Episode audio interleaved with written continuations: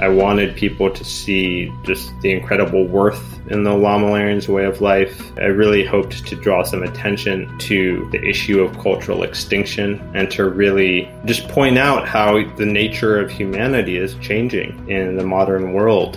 And what I really admired about the Lamalerans was that despite all of the challenges arrayed against them, they were still making the choices as a community about what they were going to allow into the community and what they were going to keep from the old ways. Join explorers and travelers on their journeys and discover distant places and fascinating cultures. From the highest peaks and densest jungles into the heart of adventure. This is Unfolding Maps with Eric Lawrence. What is lost when a whole culture disappears? Award winning journalist Doug Bock-Clark has written an epic book about the Lamalerans, a tribe that lives on a remote eastern Indonesian island. For half a millennium, they have fed themselves by hunting sperm whales, using small, handmade boats and handmade harpoons. Until this day, this is the way they hunt and live. But how much longer? How does an endangered tribe face the challenge to navigate between ancient traditions and modern civilization? This is the story of Doug Bock-Clark's best-selling book, The Last Whalers, and it is what this interview is about. Please enjoy. Hi, Doug. Welcome to Unfolding Maps. I'm very pleased to have you on the show. Thanks for making the time. Well, thanks for having me. It's an honor. We are connecting today to talk about your amazing book, The Last Whalers. And in it, you describe an island called Lembata. Would you start by introducing us to this island? Where is it? So Lembata is in the far east of Indonesia, um, far out into the Pacific Ocean, um, sort of north of Australia and, you know, far to the east of mainland Asia. And it's a very small island. And one of the reasons that it's known is that on it lives a tribe called the Lamalerans, who are about 1,500 people. And they're an indigenous group that hunt sperm whales for their living using their old traditional methods. So they, they row out in these 35 foot wooden boats and then they take down the sperm whales with bamboo harpoons, the same way that their ancestors have always done. You indicated that this island is pretty remote. How ended the Lamalerans up on that island?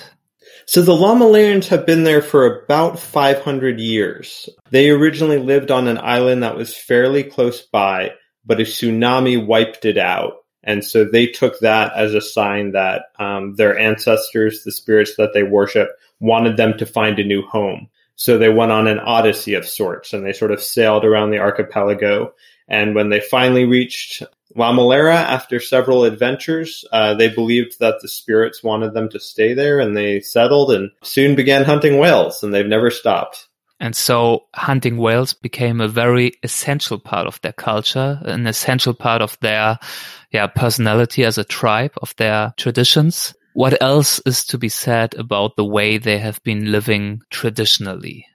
So one of the most remarkable things about the Lamalerans is not just that they continue these ancient ways of hunting, but they've managed to preserve much of their culture um, that's not just the hunting, the same as it's always been. So they continue to uh, have a very unique religion, which is uh, partially Catholic, but also partially based on um, the worship of their ancestor ancestral spirits and the worship of the whales themselves. And they have a special group of shamans who've sort of hidden from the Catholic Church and hidden um, these basically stone altars that they believe have a special connection to their ancestors. And every year they do special rituals there and they maintain a spiritual connection to their past. So they are still pretty much rooted in their traditions and I know from many other countries, such as Laos, Cambodia, but also in Africa, that especially in the past 20 or 30 years, indigenous people have been pressured by the free flow of information, goods and technology and tourism and so on and so on. How have these developments transformed the Lamalerans so far? So the Lamalerans have been subjected to a lot of those same forces of globalization that you mentioned. They um, are by no means ignorant of the rest of the world. They um, are very aware of what's going on, and a lot of the same market forces and industrialization and environmental change have reached them. But they, as a group, have made a very conscious effort to try to choose what is good about the old ways and preserve that while also accepting some of the things that they like from modernity. Um, and so I think one of the most unique and striking things about them is their attempts to sort of balance both keeping what's good in the old ways while also finding what's good in the new.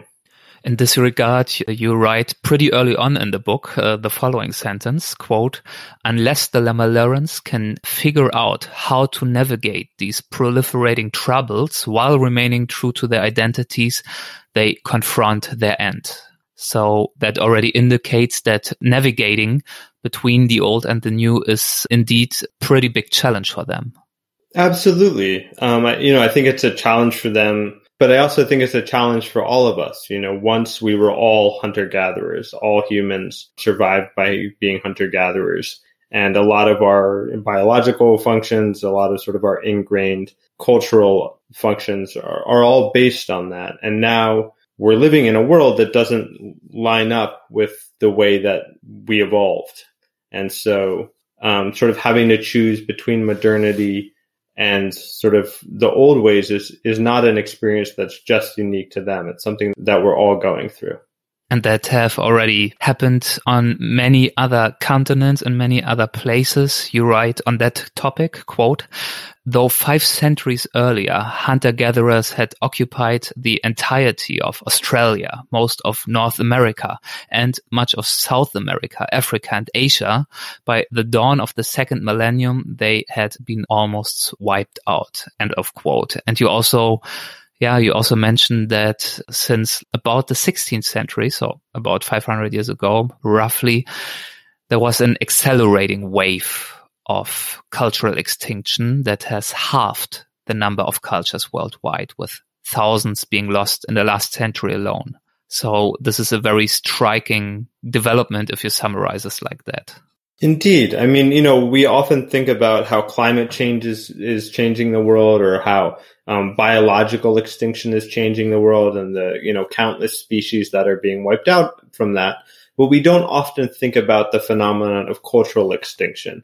Um, as you noted, you know, not long ago, there were, you know, 15,000 cultures before, you know, separate, distinct cultures that anthropologists would sort of identify as having their own languages and culture and identity, um, you know, before European colonialization. And then after that, um, you know, as the world has sort of become much more similar as industrialized ways of life have taken over, you know, almost all of those cultures are getting wiped out. And within 50 years, you know, we'll be down to a few hundred which is a huge loss of, you know, human potential and history and identity that I don't think the world or humanity has really grappled with. And in that sense, the story of the Lamalerans that you write about is actually really a story about the greater cultural extinction humanity is suffering, isn't it?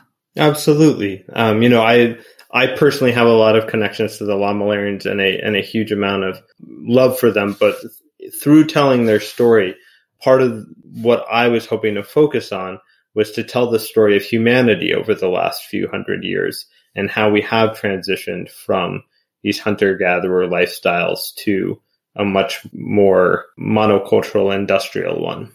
Yeah, and you try to to answer several kinds of questions in that context, such as what is being lost as our original modes of life die out? Who are we now? And what will we become? How and when have you yourself started to think about such questions? I thought about them a lot while living with the Lamalerans. Um, you know, it's it's uh, people often think of hunter gatherers as being poorer or less technologically advanced, but anthropologists who've widely studied these groups and done a great deal of in-depth research often call these groups um, the original affluent society and by that, they mean, well, okay, these groups might not have TVs. They might not be materially wealthy, but on the whole, many of them actually have a better average life by many metrics than a lot of Americans or Germans or others.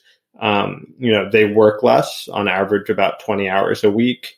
In some ways, they're healthier. Um, they don't have the same high levels of, you know, diabetes and other diseases of sloth. And most importantly, on on various types of surveys and so on and so forth, they report being much happier than we are, much less lonely. When you live in a hunter gatherer group and you know you really have to do everything by manpower and you have to coordinate to do it, you form very very strong communal bonds. And so to get anything done, you have to work with other people and there's no uh, there's no option to sort of go and get your own backhoe or you know big power machine to do a task. You work with 20 other guys to you know cut down these trees or build this boat. Um, you can't just go out and buy one.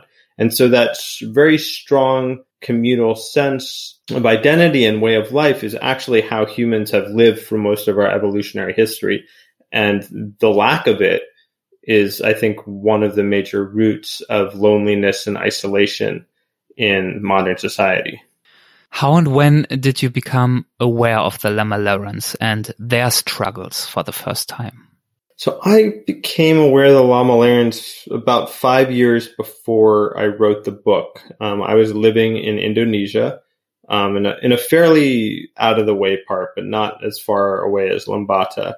And I heard about them, and I and I almost I didn't believe it at first. I had to go and sort of Google and you know see some images and you know be like, oh, this is real and it's still happening. And I, I was extremely curious about going and seeing it for myself. And so during one of my breaks, I, I just sort of headed east along the archipelago. You know, I'd take a public bus to the ferry terminal at the end of each island, get on the ferry terminal, get on the next bus. And, you know, as you go island to island to island, you know, you get further and further out and it's almost like passing a hundred years or 50 years for each island you hop as you go east. And then the last step to get to Lamalera, you I got to this small island named Lembata, and then you go. I went to the bus terminal, and at that point, they were using basically what were converted dump trucks to go up and over a mountain range and a big volcano to then descend to the other side and get to Lamalera. Um, and as soon as you step off the uh, dump truck, uh, which you sort of ride in the bed, you know, you can see the beach and, you know, the beach is covered with uh, all the whaling boats and with the big whale bones. And um, you immediately know you're in a place that's like nowhere else in the rest of the world. How did you start to explore this place? Did you walk up and down the beach once and that's it for the first trip? Or how did you start to, yeah, to explore this place and get a feel of it? Well, so Lamalera is physically not a very big place. Um, it's mostly a beach and then a community of about 1500 people who live around that beach in a fairly small, you know, maybe two or three square miles of land. And so there's not a lot to sort of physically walk around and see. You could see it all in an hour or two. But what I did and what I felt feel so incredibly grateful to the Lamalerans for was I just sort of started talking to everyone. Um, I had lived in Indonesia for some time. I spoke Bahasa fluently, um, Bahasa being the national language. And I don't think a lot of outsiders who go there can speak Bahasa very well. And so everyone, uh, once they realized I could speak Bahasa, just wanted to talk. And so I just spent hours and hours sitting on the beach and chatting with everyone. And then that at that point, I had no, I wasn't a writer. Um, I didn't particularly have any plans to write about the Lamalerans or anything. I was basically just exploring. And so I spent several weeks there and I got to know um, several of the people whom I would later write about. Um, but I, at that point, I had no no aim to write anything about them at all. They just really affected me and they just really stuck in my memory. And so after I left, you know, and did eventually become a professional writer, I always knew I wanted to go back. And when I had sort of the capacity to start doing longer projects and more in-depth projects, uh, one of the first things I did was was go back to Lamalera. You said this place and its people affected you and intrigued you. What was it about them that affected you so much that it pulled you back all these years later? A lot of it was just purely the friendship. Um, you know, I had I, I probably spent, I don't know, maybe a little less than a month or three weeks there the first time. You know, and I just, you know, I just spent that time going out hunting with them and uh, joining the ceremonies and just hanging out. And there was one family called the Blikololongs, um, who who really were just incredibly generous and who I felt a strong connection to, and you know others others as well. You know, so I think I, the the first and most important connection was just on a human level. But while I was there, you know, I could also see very much that this was an incredibly unique culture that had managed to do something extraordinary, which is preserve itself in a time of great change and great upheaval. Um, I had traveled to many parts of the world before this, especially sort of the fringes of the developed world where uh, you know indigenous groups were coming into contact with industrialized uh, civilizations for the first time. And historically, what you see when that happens is the indigenous group becoming overwhelmed fairly quickly. Um, but the Lamalerans, you know, had been in contact with the outside world for uh, decades and had just consciously chosen to maintain this older way of life, um, even as other whaling communities around them had given up um, and, you know, become industrialized fishermen or you know petrol bomb fishermen um, or just sort of moved and gotten jobs in the city.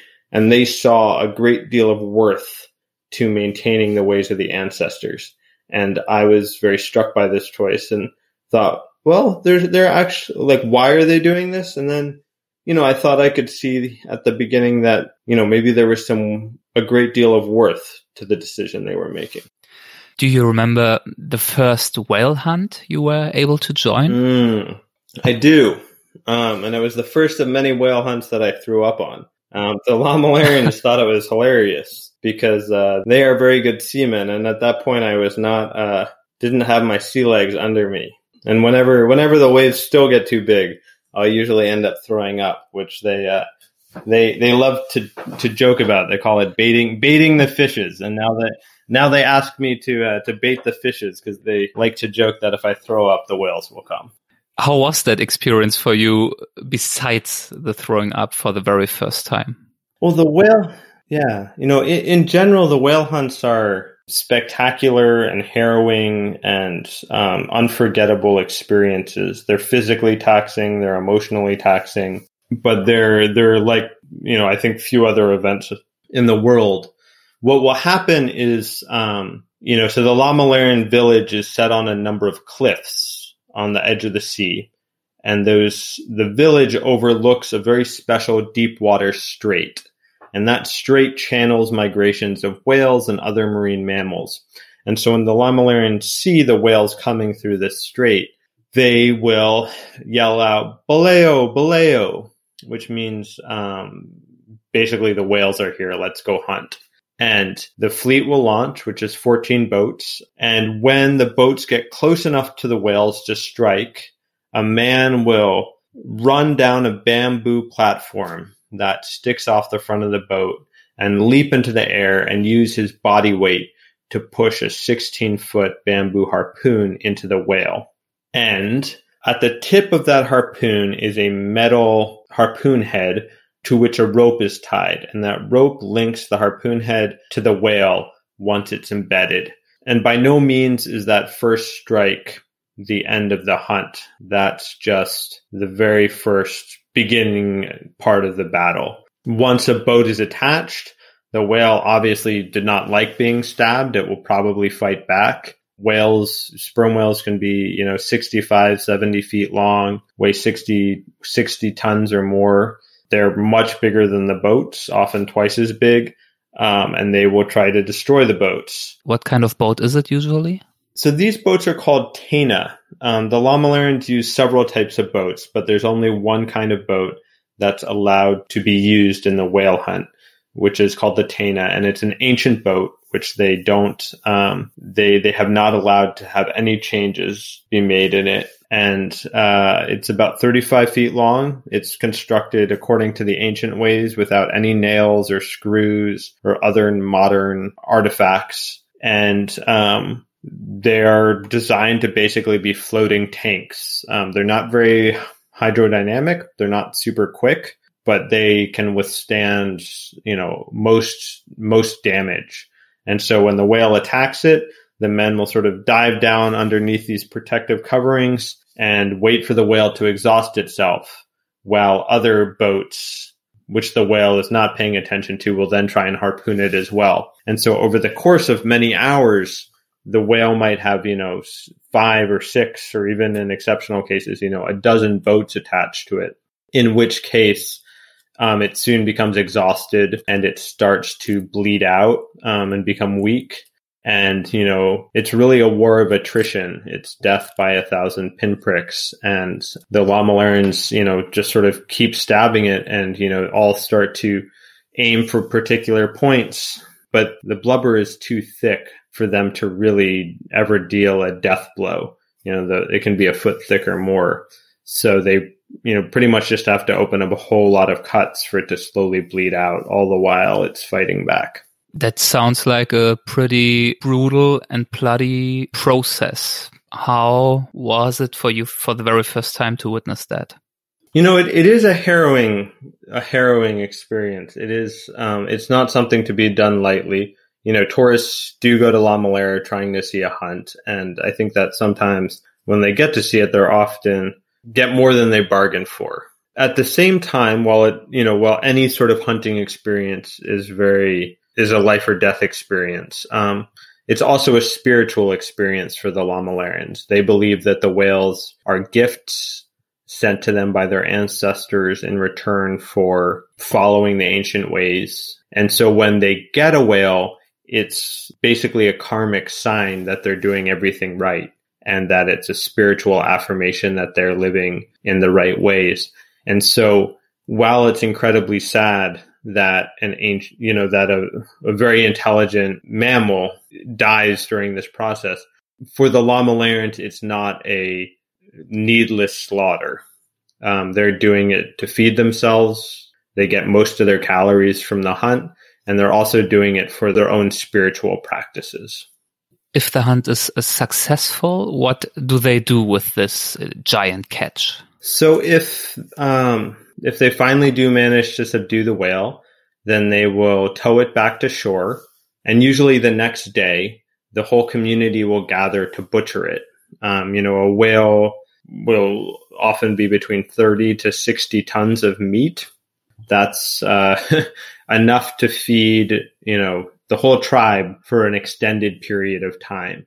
So what they do is they cut it up into small pieces and they then dry those pieces. And while the sort of the ship that captured the whale first is known as the group that, you know, killed it and sort of gets the biggest portion. The tribe always makes sure to share out the whale meat so that basically everyone gets some. They have a very special and specialized set of cultural practices around this, but it's for this reason that anthropologists think of them as one of the more generous groups in the world. Um, you know, people, anthropologists have gone and lived with various groups all over the world and sort of rated how well they share resources. And so a Lamaleran is actually more likely to give away more of a resource to someone else than to keep it for his or herself.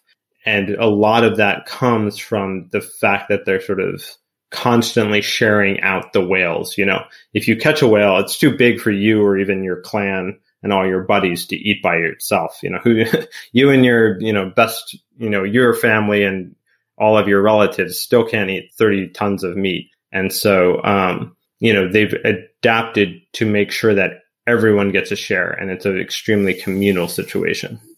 How can I imagine this communal situation? Are there specific practices, specific songs that are being sung or special dances or how does this process work? No, it, it's much more everyday than that. You know, it's, um, it's mostly butchering work. You know, people have to cut it up and it's actually really, really hard to cut up that much meat. You know, hundreds of people will be working to divide up, you know, just to physically break down the carcass and then, you know, it's just the men will sit in a circle and uh, they'll sort of go around and someone in the middle will just sort of give everyone a piece. And then the next guy will do it and they'll give everyone a piece. And then from there, each man will sort of take his pile and redistribute it among his friends and his family. Um, so there's no there's no big fanfare. It's just sort of you know no dances or or songs. It's just baked into life. It's just part of life. In the chapter Lamaleran Odyssey, you write about a whale hunt gone wrong. Would you tell that story? So in, in one of the chapters that you mention, I tell the story of a hunt that happened in 1994 and which has become something of a legend among the Lamalerans. And in it, um, a large portion of the fleet attacked a large whale.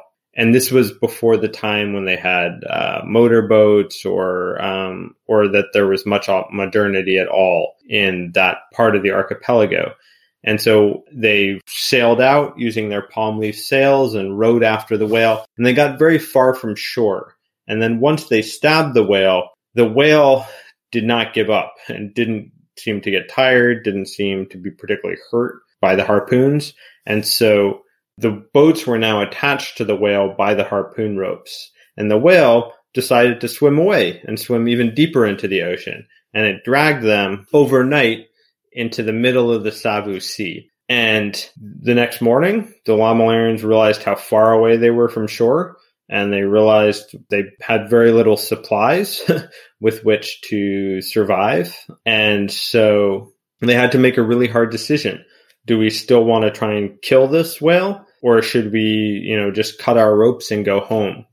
And the Lamalerans actually decided, all right, you know, we do this for a living. You know, we're, we're very capable warriors.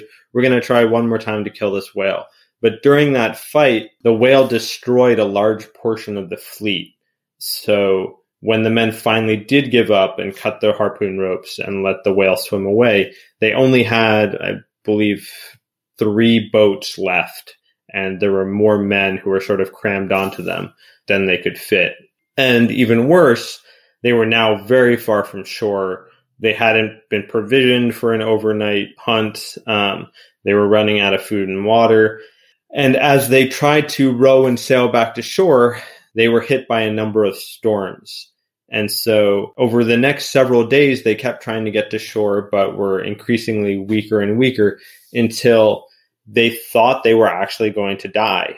And at the very last minute, a cruise ship of all things happened to cross their path, see them, and understand what was happening, that these were, you know, men adrift at sea and rescue them, which was a highly improbable event, but a collision between modernity and the ancient world that made a great impression on a lot of these whalers, many of whom had never been aboard a modern ship before and the cruise ship ended up bringing them to a, you know the capital port city of the province when many of them got to see you know TVs and radios and many of these other things which were very rare for them to see. And so that moment really marked a transition point for the tribe in that you know a large part of the fleet was destroyed though it was eventually rebuilt and that many of these men were forced to reckon with their own mortality and also with the transforming world and one of these men was Frans, and about him and his experience of seeing this first glimpse of modern civilization, you write, quote, when Frans stared at the western horizon, he remembered the alien world beyond it, and he could only wonder when it would arrive. Unquote. I believe this quote is probably taken from the moment when he has returned to his island which impact has had seeing this whole new world on him, on him personally, that he was part of this uh, whale hunt? So Frans was a, is a very good friend and a really important person in the tribe. At the time, he was a, a young captain and also a shaman. And I, th- I think that that experience had a very important impact on him, sort of showing him what was out there in the wider world and, you know, that it was probably going to come. And so over the years since, he's become a very important mediating influence um, between sort of the old guard who wants nothing to change and the new guard who really wants thing to move, things to move very quickly. And so he wants to preserve the traditions, but also um, realizes that the world is changing. And so much of his story in the book is trying to figure out how to navigate those complications. Does he have a specific philosophy or approach to navigating these difficulties? No, Frans was an incredibly wise and is an incredibly good man. You know, on the one hand, he'll consult with the ancestors, and he's also a deep, deeply Christian, so he'll sort of look for spiritual guidance. But on the other hand, he just tries to be humane and listens to you know what everyone is telling him as the head of one of the Lamaleran clans you know he has to sort of be concerned with everyone's viewpoint and so I've seen him in many situations act as um, as a, a key mediator between everyone. Another memorable person from the book is John. Who is he?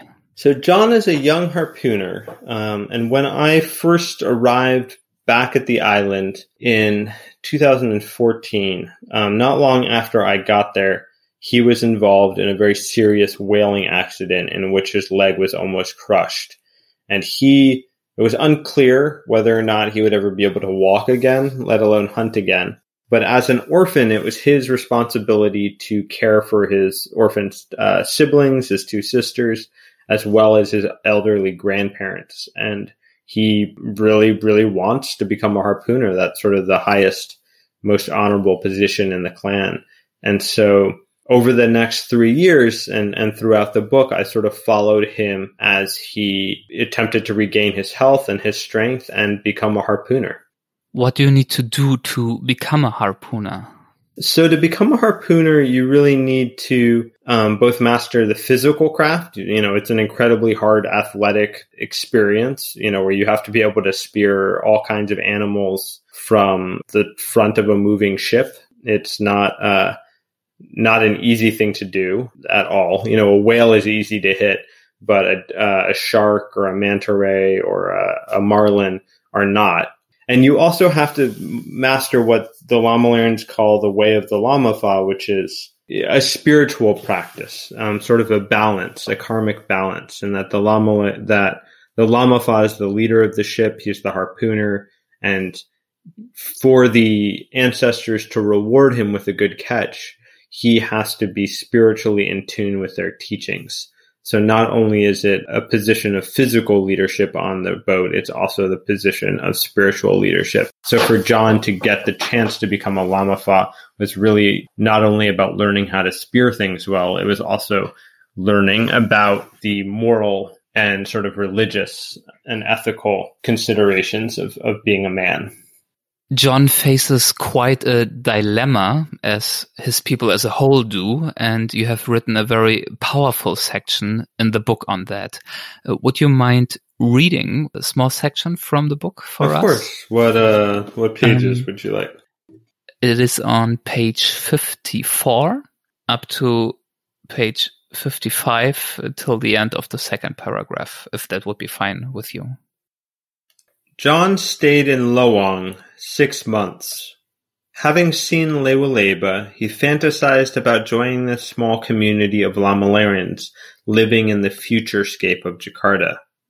But he worried about who would take care of his grandparents and sisters, as well as about disappointing the ancestors and being taken advantage of by notoriously sly city dwellers. And the old dream of becoming a Lamafa still pinched his heart. Most of the Earth's indigenous people, more than a third of a billion in all, face the same quandary as John. Adopt an industrialized lifestyle or remain loyal to their traditions and be disadvantaged in the contemporary world. Globalization has brought undeniable improvements in health, education, and wealth to certain swaths of the human population. But by joining the modern world, Aboriginal people often trade livelihoods that are harmonized to their ecosystems for ones that destroy it. Bespoke mythologies for impersonal Hollywood or Bollywood or Nollywood legends, and a tight knit tribal identity for an indifferent national one, which usually aims to subordinate their tribal bonds so that they will melt into the wider population. This challenging choice is a daily struggle for John and his fellow Lamalerans. Labor as a whaler or a construction worker. Participate in a barter or a cash economy. believe in the stories of the ancestors or the ones being told on TV. The sum of their decisions and those of other indigenous people will ultimately determine if humanity can sustain its myriad identities, or if, in the end, these ways of being human will be extinguished and we will become a homogenized mass, with all cultures diluted into an industrial monoculture. How did John think about all of that, about these questions? You know, I think John thought about them much more on a personal level than on a, on a, a, level of the future of the tribe or anything. You know, I think he he was very much aware that you know the choice, his own choice, and the choice of his you know peers was going to determine how successful the Lamalerans were at keeping their traditions, and he very much wanted the traditions to stay alive. They were incredibly important to him, and they still are. But you know, he also realized that he was living a very hard and dangerous lifestyle. Um, and it, it, was absolutely normal and logical for him to wonder if there was an easier, maybe more glamorous way to live. How did he decide eventually? What kind of decision did he make for his future? No, you have to read the book, right?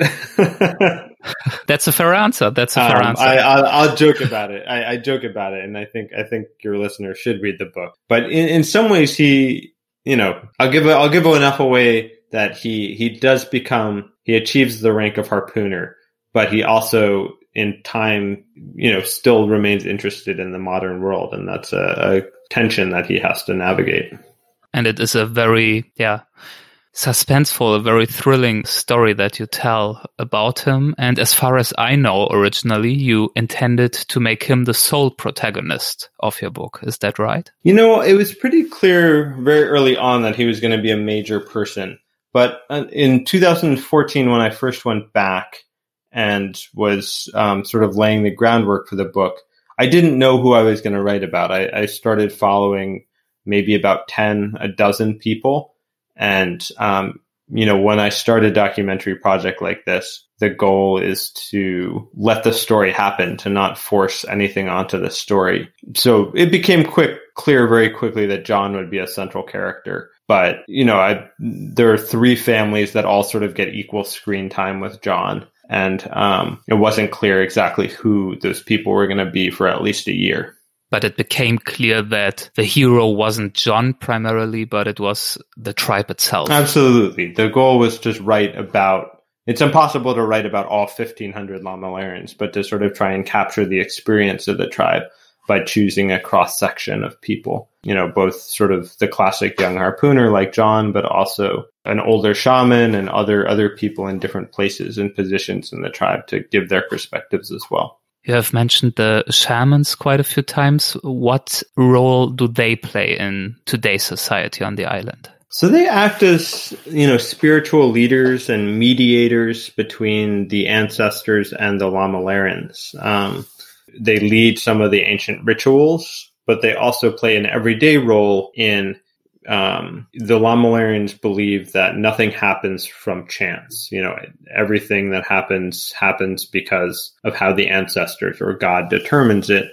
And so if things are going badly, one thing that the Lamalerans will often do is to ask a shaman to intercede for them and to help them figure out how they angered the ancestors and what sort of ritual they might do to fix it which kind of ancient uh, rituals are we talking about? Would you be able to give an example? So they can be all sorts of things. Um, you know, they can be uh, various forms of prayer, or it could be trying to wipe away a curse by pouring holy water on a person, or it could be sacrificing animals in order to sort of basically feed the whale's spirits and call them back if it's the whales have not been there for a long time. What were your biggest challenges during the work on this book? You know, I think trying to balance, you know, being an impartial journalist with also being very close to the community and really caring a lot about many of the people there was a lot. There's a lot of, you know, things that you had to be careful of as a journalist in doing that and the physical physically being there could be hard. You know i was out i tried to do everything the lamalerans did. I, I, tried to immerse myself in their life as much as possible. You know, I'm I'm a young guy in decent shape, but they're in better shape than me. So it was it was there's there's many times not only would I be throwing up at sea, but um, just physically worn out. And being away from um, America for very long stretches of time, where my wife was very patiently um, letting me pursue a project that she knew meant a lot to me, and where um, other you know other professional obligations and personal obligations took a took a pause as I lived for months at a time with this hunter gatherer tribe with very few connections to the outside world. And I feel extraordinarily lucky and grateful for the grace that a lot of people gave me to allow me to do this. I believe uh, things haven't been made easier due to the fact that the Lamalerans don't have a written history. No, they uh, they ha- they mostly just have an oral history, though it's increasingly being written down now as more of them are get interested in doing so. But they have an incredibly rich oral history, and people were always very generous and willing to tell me the stories and go into detail with me on them. How did that happen? This going into detail. How did you conduct the interviews? Well, one of my favorite parts about interviewing in Lamalera was I would often do it on the beach, which is where all the men hang out in their downtime. And it would become sort of a community event. Um, you know, people would see I was talking to someone about something that happened in the past or the story. And, you know, all the elders would sort of come down and sort of, you know, pull up a jug of palm wine and we talk it through.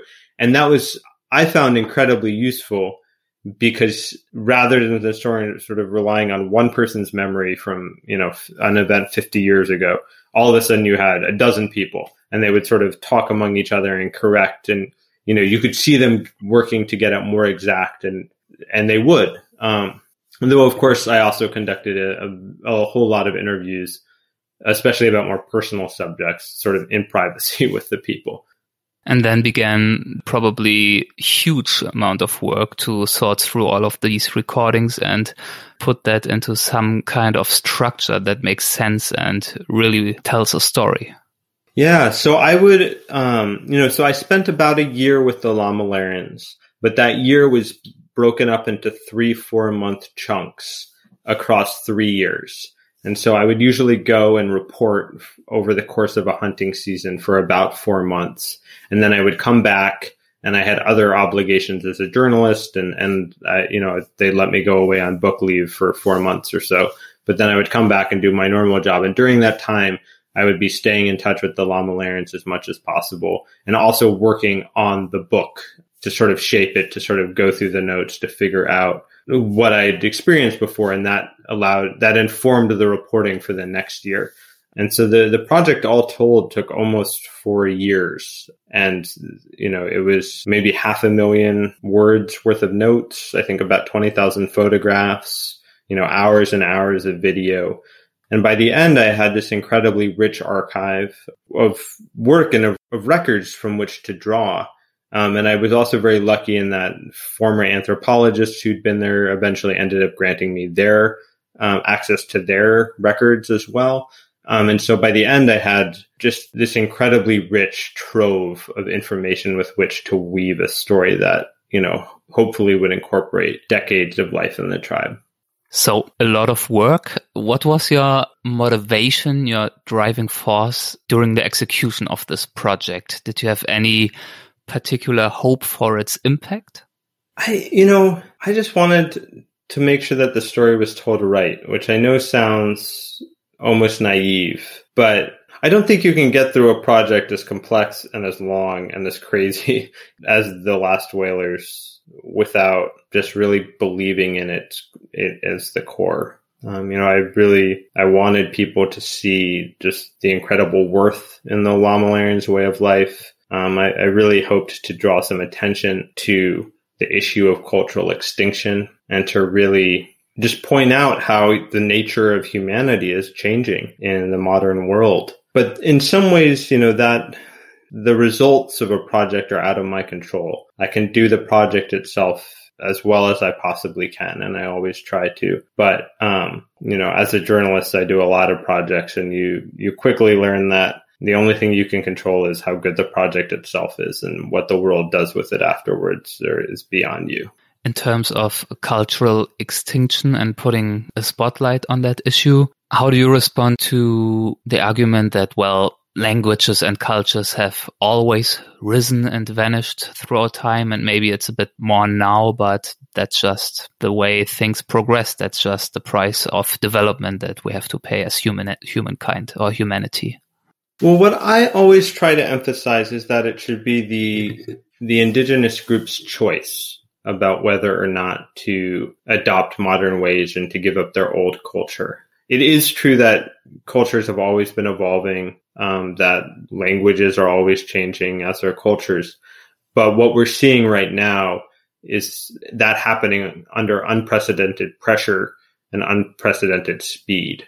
And so groups that, you know, might once have made such choices over a generation or two are not getting that choice. Um, you know, a factory comes in, cuts down their forest and plants coffee trees and all of a sudden they become basically the slave labor on a plantation. Or, you know, a government will come in and force their kids into schools which ban the teaching of their language and which force them to adopt certain practices while forgetting their old ways, which are not a which, you know, many, many studies have shown is not conducive for anyone's health or for anyone's human rights.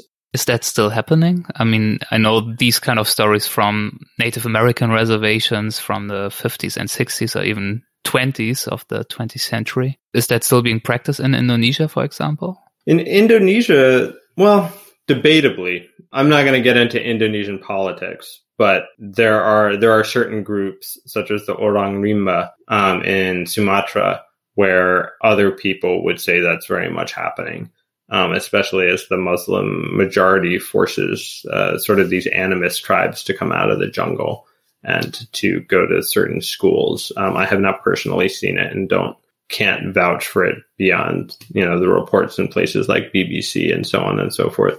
But on the whole, this is something that's happening. Um, you know, in India, you know, there's many India, the Amazon, wherever these groups are left, they're often sitting on some of the last sort of valuable and untapped environmental hot, you know, troves that continue to exist. And even for the groups that are not actively being destroyed, um, they're basically being run over. They don't, you know, they're some of the world's most vulnerable people. They don't have a lot of resources.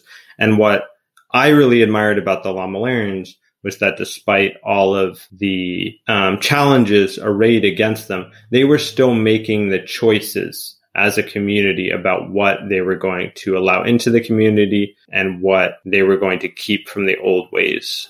So every year, all the men get together at a ceremony called Tobu Namafata, which is the council on the beach and all of the men decide the rules for the tribe for that year. So this year you're going to be allowed to use a cell phone or this year you're going to be allowed to, you know, use an outboard motor in this way, but we're going to keep the rules in a very specific way so you don't violate some of these older ancient rules. And so the community literally sort of figures out what is good about the outside world and what they want to allow, and also decides about what they think is more important about their ancient ways and what they want to keep. And I think the consciousness, um, the intentional decision making behind a process like the Tobu Namafata is the essential key to a humane and ethical form of modernization. These groups should be allowed to make their own choices about how they want to engage with the modern world.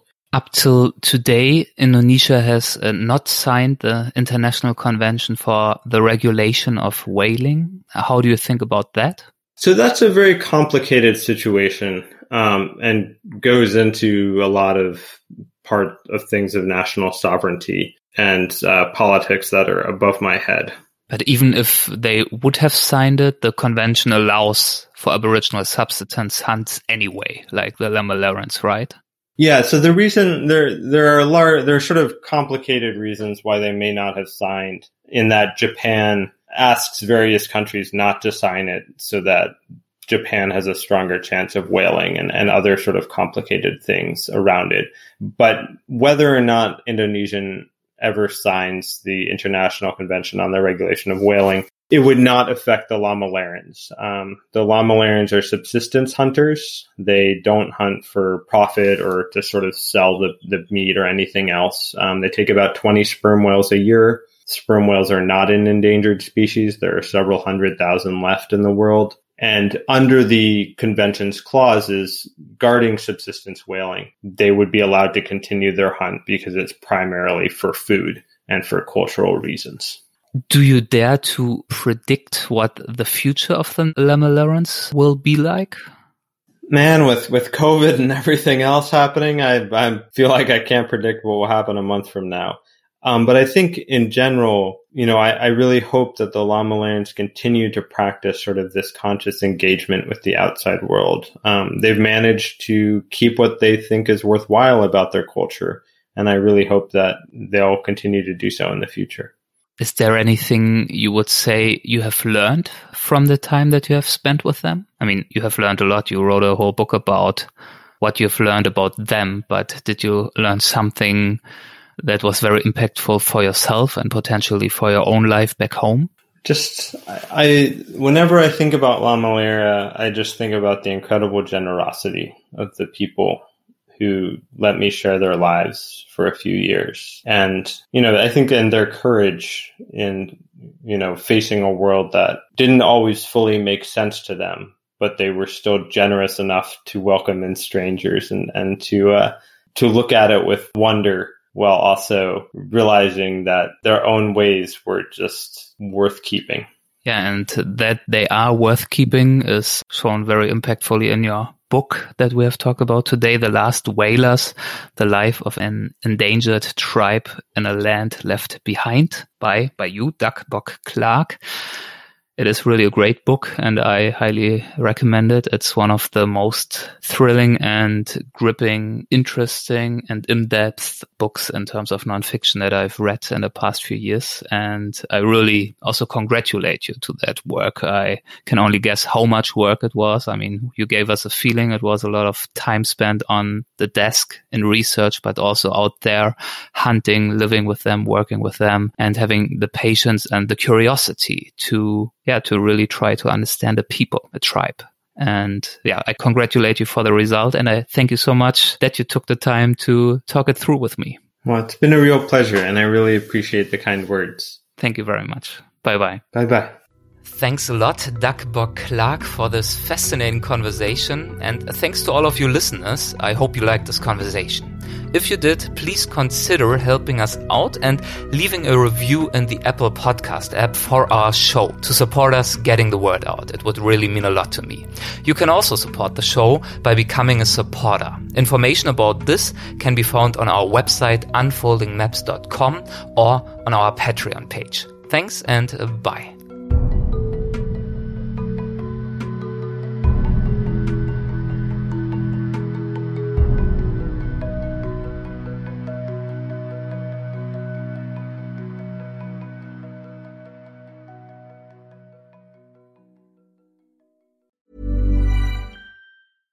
Cool fact a crocodile can't stick out its tongue. Also, you can get health insurance for a month or just under a year in some states. United Healthcare short term insurance plans, underwritten by Golden Rule Insurance Company, offer flexible, budget friendly coverage for you. Learn more at uh1.com.